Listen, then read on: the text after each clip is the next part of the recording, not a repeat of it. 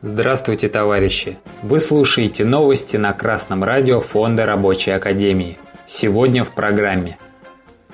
Президент России поручил Минэнерго подготовить предложение по стабилизации рынка нефтепродуктов.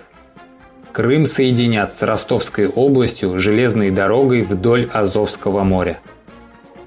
Портал «Известия» передает, президент России Владимир Путин во время совещания с членами правительства сообщил, что Минэнерго должно подготовить предложение по стабилизации цен на рынке нефтепродуктов.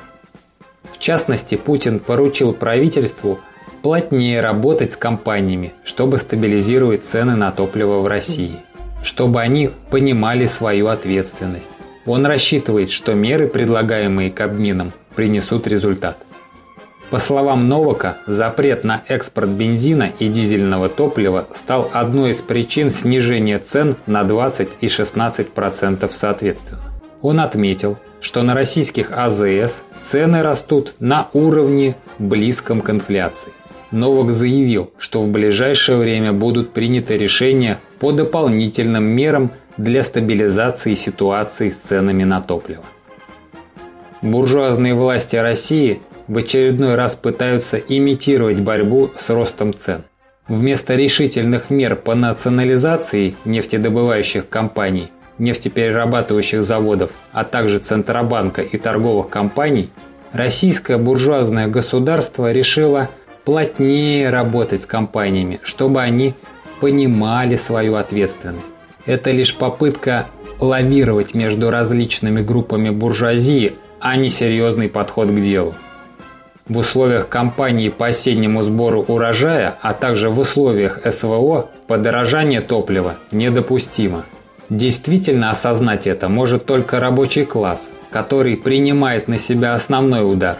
Ведь подорожание топлива влечет за собой повышение цен на все потребительские товары. Что можно противопоставить бездействию буржуазных властей? только организованную борьбу рабочего класса за свои интересы. Повышение зарплаты до стоимости рабочей силы, сокращение рабочего дня до 6 часов, улучшение условий труда.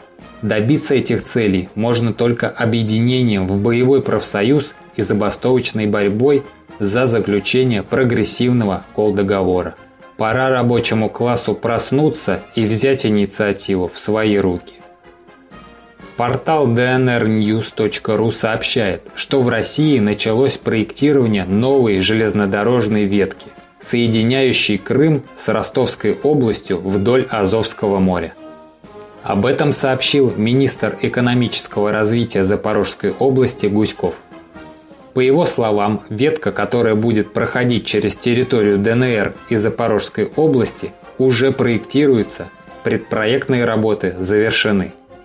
Чтобы победить в борьбе с американским фашизмом и воплощать в жизнь большие проекты в области строительства или производства, государству необходим единый план развития минимум на 5 лет. Кроме того, нужен дешевый кредит, низкие цены на топливо и высокие зарплаты для рабочих, чтобы рабочий класс не деградировал и не вымирал, как сейчас, а воспроизводился и крепчал. Рабочий класс должен заявить о себе, заставить буржуазные власти считаться со своими интересами.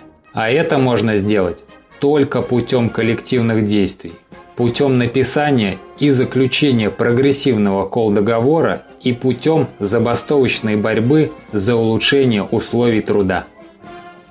А новости читал Артеменков Дмитрий с коммунистическим приветом из города Загорск Московской области. Thank you.